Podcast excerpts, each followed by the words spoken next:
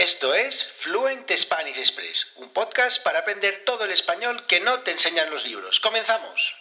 Muy buenos días, bienvenidos, bienvenidas a un nuevo episodio de Fluent Spanish Express Podcast. Todos los días, de lunes a viernes, contenidos con consejos, con recursos y recomendaciones para llevar vuestro español al siguiente nivel.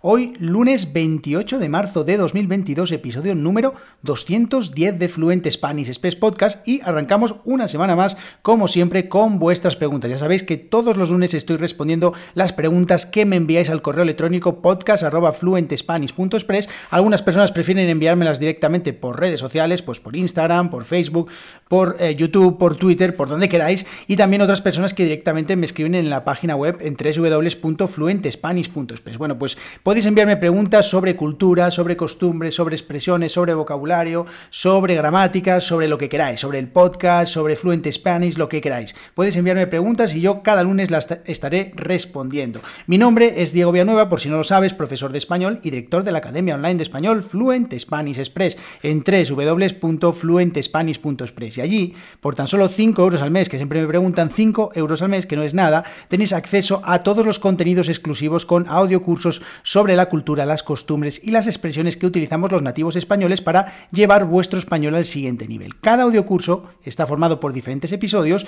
y todos los episodios tienen sus propias transcripciones. Además, podéis escuchar estos audiocursos directamente en vuestro teléfono móvil como lo estáis haciendo con este podcast. Podéis tenerlo en un feed privado, en un feed privado que están todos estos audiocursos y después en la página web si queréis veis las transcripciones por si no habéis entendido algo, por si queréis, eh, yo que sé, mirar alguna cosa de vocabulario o lo que os dé la gana. Pero podéis eh, escucharlo directamente desde vuestro teléfono móvil. Así que esa excusa de que es que Diego no tengo tiempo, es que no puedo, pues sí, es muy fácil porque podéis estar escuchando los audiocursos mientras estáis haciendo otras cosas, no sé, paseando al perro, llevando al niño a la escuela o fregando los platos o haciendo ejercicio, bueno, lo que os dé la santa gana. Y además, por si solo, por si fuera poco esto, pues también acceso a una comunidad de estudiantes donde cada mes nos reunimos para resolver dudas, preguntas y también pues eh, practicamos escribiendo y hablando en nuestro grupo de Discord. Y allí también hemos creado hace unas semanas y eh, vamos ya camino de la segunda sesión de nuestro club de lectura. Bueno, y este eh, a mitad del mes de abril nos vamos a reunir para hablar de El coronel no tiene quien le escriba de Gabriel García Márquez. Ya sabéis, el escritor colombiano que bueno, murió hace algunos años, un gran escritor de libros como Cien años de soledad, pues eh, es el siguiente libro del que vamos a hablar. El coronel no tiene quien le escriba. Y bueno, pues si queréis uniros a este, si queréis leer en español, obligaros a leer en español, practicar con los audiocursos y además, pues eh, reunirnos cada mes, eh, una vez al menos para el tema del club de lectura, pues es una buena oportunidad para suscribiros a, este, a esta página web en www.fluentespanish.express y es que os digo que por 5 euros compensa todos los contenidos que hay, todas las cosas que se hacen, pues la verdad es que es como para no pensárselo. Pero bueno, bueno, dicho esto, empezamos este episodio de hoy y la pregunta la envía Paola desde Italia que dice, hola Diego, escucho tu podcast todos los días, me encanta de verdad, gracias por tantos episodios. Muchas gracias a ti Paola por este, estas palabras, me encanta empezar un lunes así. Me gustaría hacer una pregunta para el podcast. Venga, vamos.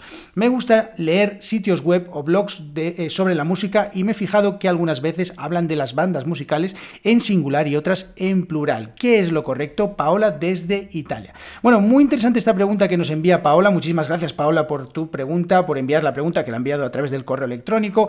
Las páginas web, los blogs o en general los medios musicales, pues tienen que utilizar continuamente algo que se llama sustantivos colectivos. Diego, ¿qué son los sustantivos colectivos? Bueno, ni más ni menos que una palabra en singular que se utiliza para designar a un grupo de cosas, animales o personas. Por ejemplo, las utilizamos constantemente. Gente, manada, rebaño, equipo y hablando en este caso de música, banda o grupo. Bueno, muchos de los nombres de los grupos musicales son palabras en singular. Esta es una particularidad que tienen los grupos musicales, pero designan a varias personas. Claro, en un grupo de música, pues está, no sé, el guitarrista, está el bajista, está el, que toca la batería, el que eh, el cantante, bueno, todo el mundo que forma parte de esa banda. Bien. Bueno, hay que tener en cuenta algo que es fundamental aquí. No solo las palabras con como las que hablábamos antes, gente, manada, rebaño, equipo o banda, son nombres colectivos. Los nombres propios que designan a varias personas, como son en este caso los grupos de música, también son sustantivos colectivos. Bien, sustantivos colectivos, quedaros con esta palabra. Vetusta Morla, por ejemplo, Izal, Queen, Coldplay, Maná, bueno, hay un montón de grupos eh, cuyo nombre, cuyo nombre propio es en singular, pero sin embargo, pues son una banda, eh, son varias personas. Todas estas palabras, como os decía, singulares, pero que eh, designan a un grupo de personas. Bien, vale, y aquí viene el lío. ¿Cuándo hay que hacer la concordancia entre el sujeto y el verbo? Ya sabéis que no podemos hablar de una banda, pues cuando queremos hablar de una banda, de lo que hace una banda, pues tenemos que eh, concordar el verbo. ¿vale?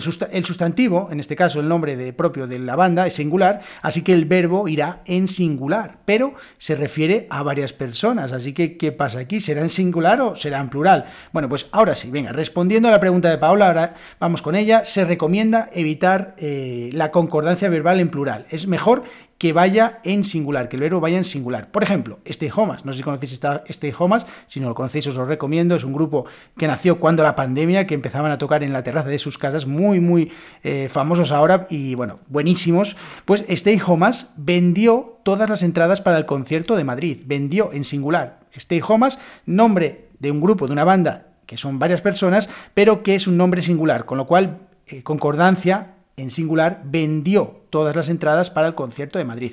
Pero, Diego, ¿es siempre así o hay alguna excepción? Bueno, ya sabéis que algo que tiene la gramática española es que hay siempre excepciones, ¿vale? Así que hay varias excepciones. La primera cuando pasa, cuando se pasa de una oración a otra en la que ya no aparece el sujeto de manera explícita. En este caso, en la segunda oración, pues se entiende que el sujeto plural, por tanto, el verbo también irá en plural. Vamos a decirlo de otra manera con un ejemplo, porque esto suena muy complicado, pero bueno, ya veréis cómo no. Mirad. Stay Homas vendió todas las entradas para el concierto de Madrid. Bien, singular, Stay Homas vendió. Y harán un nuevo concierto el mes que viene. Vale, harán, ellos harán un concierto el, mes que viene. ¿Veis cómo cambio? Como ya no está de manera eh, implícita el nombre de Stay Homas, lo hago en, en plural, ¿vale? Stay Homas vendió, singular, todas las entradas para el concierto de Madrid y harán, plural, un nuevo concierto el mes que viene. Vale, esa es la primera excepción. La segunda excepción es si ya incorporamos un artículo definido delante del nombre del grupo. En este caso es correcta la concordancia en plural. Por ejemplo, imaginaos que digo, no existen ya, creo, las Destiny Child se reunirán para un, un disco homenaje, ¿vale? Bueno, ojalá no lo hagan, pero las Destiny Child se reunirán para un disco homenaje. En este caso, como estoy añadiendo el, eh, artículo definido delante, las Destiny Child, pues ya le eh, pongo la concordancia en plural con el se reunirán para un nuevo disco homenaje. Bien, esa es la segunda excepción. Y la tercera excepción, que la hay, la tercera y la última, es que cuando la concordancia en sustantivos colectivos, pues eh, actúa con el verbo ser, ¿vale? En las oraciones con este verbo, en las que se utiliza el verbo ser, si el atributo es sustantivo y no un adjetivo, pues se ponen en plural. Ambos se ponen en plural. Por ejemplo, Izal, del grupo que os hablaba antes, que os lo recomiendo también, buenísimos, son muy buenos. Izal son muy buenos. Si el atributo eh, por contra es un adjetivo, entonces se concuerda en singular. Izal es genial, ¿vale? Izal es genial. Izal son muy buenos.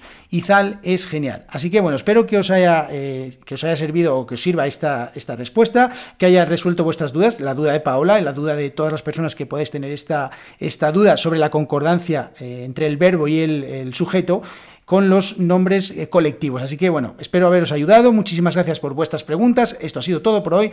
Muchas gracias por vuestras valoraciones de 5 estrellas en Apple Podcast. Os agradezco que me dejéis vuestras valoraciones, por favor, un minutito, vuestra valoración. También si queréis una reseña con, dos, con una frase, no hace falta que sea una Biblia. Y también, pues gracias a todas las personas que me estáis dando las estrellitas, las 5 estrellitas en Spotify. Os lo agradezco de corazón y sobre todo os agradezco de corazón a todas las personas que os estáis suscribiendo en www.fluentespanish.express. Somos poquitos, pero eh, cada día somos más y os estoy muy agradecido si seguís apoyando este proyecto porque lo hago con mucha ilusión y la verdad es que tengo ganas de que el proyecto siga adelante. Así que ya sabéis, nos vemos todos los días aquí de lunes a viernes en Fluent Spanish Express Podcast y si quieres aprender todo el español que nos enseñan los libros en www.fluentespanish.express. Que tengáis muy buena semana.